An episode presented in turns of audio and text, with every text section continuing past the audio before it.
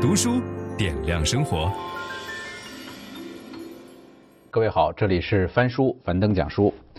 呃，有书友向我反映说，樊登讲书现在讲的书越来越难了啊，他们很怀念当初那些学了以后就能在生活中应用的工具书。呃，我也曾经在生活中看走眼过一些书，比如说有一本书叫做《最温柔的教养》，编辑拿给我的时候，我说这书不用讲，因为这书太简单了。所以我就没有讲这本书，结果没想到这本书不到一年的时间就卖了一百二十万册，而且很多书友都觉得非常的受益。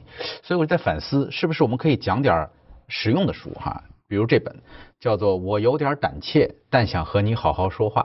我相信这是很多人内心当中的一句话哈，就是我们都想好好说话，但是一出口不小心就伤到了别人。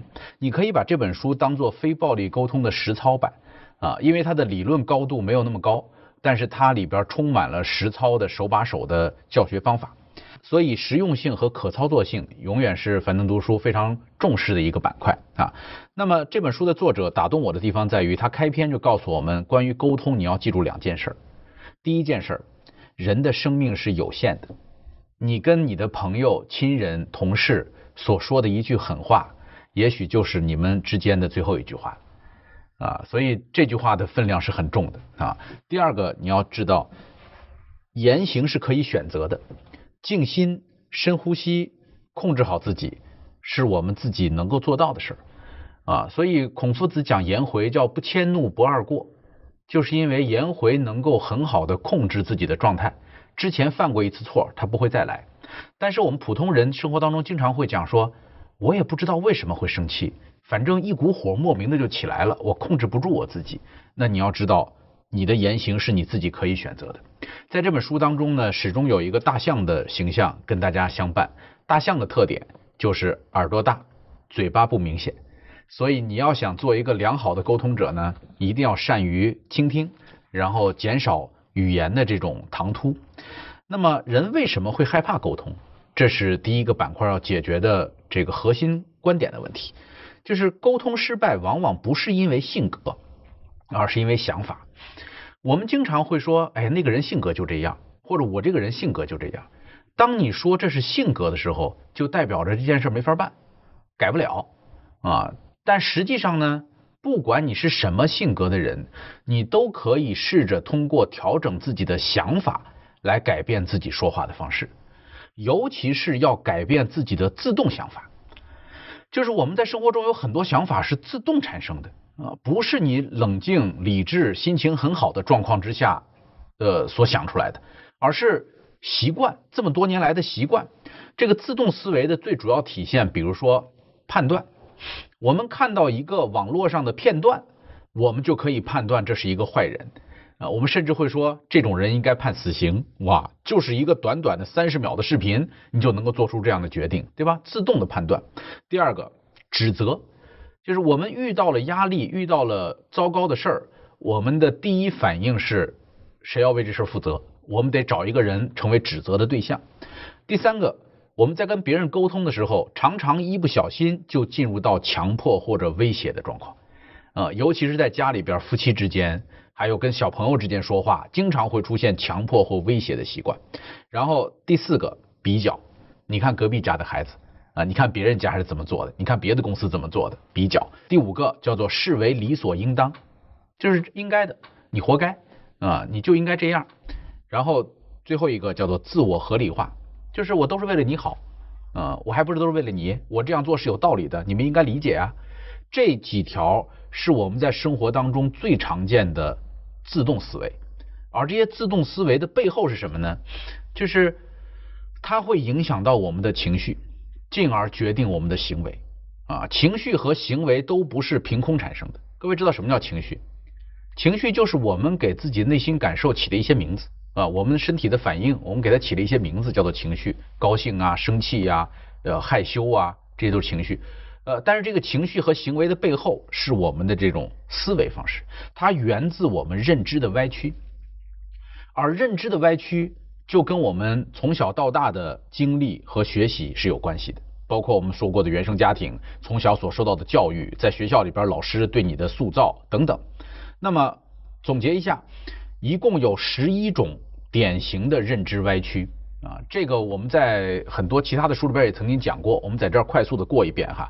哪十一种呢？以偏概全啊，我们看到一个侧面，我们就想得出全部的结论。第二个叫极端思维，发生一件坏事儿，我们就会想，万一以后都这样怎么办？对吧？这个东西如果一辈子这样怎么办？极端思维。第三个过度泛化啊，就是跟这个以偏概全和极端思维有点像哈。就是把它变成一个普遍的现象，我们看到了一些不佳的现象，我们认为全社会都是这个样子啊。然后预测未来，就是我们太喜欢去揣测未来，但是未来实际上是不可预测的。然后过分夸大和贬低，还有情感推理。情感推理最典型的就是你喜欢的人，哪怕做了一件错事儿，你都觉得蛮可爱的；你不喜欢的人，哪怕做对了，你都会推挑出毛病来，对吧？然后。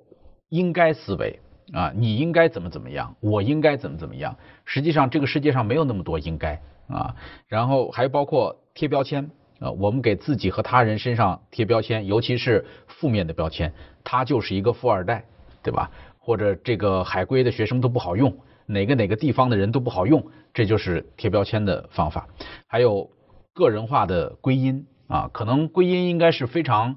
难以做到的一件事儿，但是我们简单的把它归因在某个人的身上，还包括灾难化啊，以及读心术。读心术特别有意思，就是你跟一个人迎面走过来，那个人认识你，但是没有打招呼，哇，这下糟了，你会觉得这个人肯定对你不满意，这就是读心术。实际上有可能他根本没看见你，或者他在想心事，他昨天晚上没睡好等等，但是我们会在内心当中猜测他一定是因为什么，尤其是很多朋友会。发一个微信啊，对方长时间没回，他就认为这个人不喜欢我啊，这都叫读心术。这是十一种非常常见的认知歪曲，而这些认知歪曲的背后是我们内心的核心信念。你看一层一层的往里边深剥哈，这个核心信念很有意思啊。你看到这个核心信念，你就能够知道它在外在的显现是什么。比如说，如果一个人的核心信念是自己容易被抛弃。他总是担心自己会被抛弃，那么他在生活中的表现就是容易受伤，啊，动不动就受伤了，啊，动不动就玻璃心了啊。如果一个人的核心信念是不信任，那么他在生活中的表现就是不稳定，啊。如果一个人核心信念是自怨自艾，那么他永远无法满足。一个感受到自己很有缺陷感的人，经常会表现出自卑。如果一个人在社会上总是感觉到孤立，有有深深的社会孤立感，那么他会难以融入社群，融入团队。呃，一个人内心当中有非常严重的依赖思想，那么他会表现得恐惧不安。啊，假如一个人心灵很脆弱，呃，他觉得自己很容易受伤，那么他会表现得很容易焦虑。呃，挫败感很强的人更加容易自责。啊，就是如果你发现一个人跟你说话总是在指责自己，总是觉得什么都不如意，什么事都很糟糕，那么他自责也是变得非常普遍。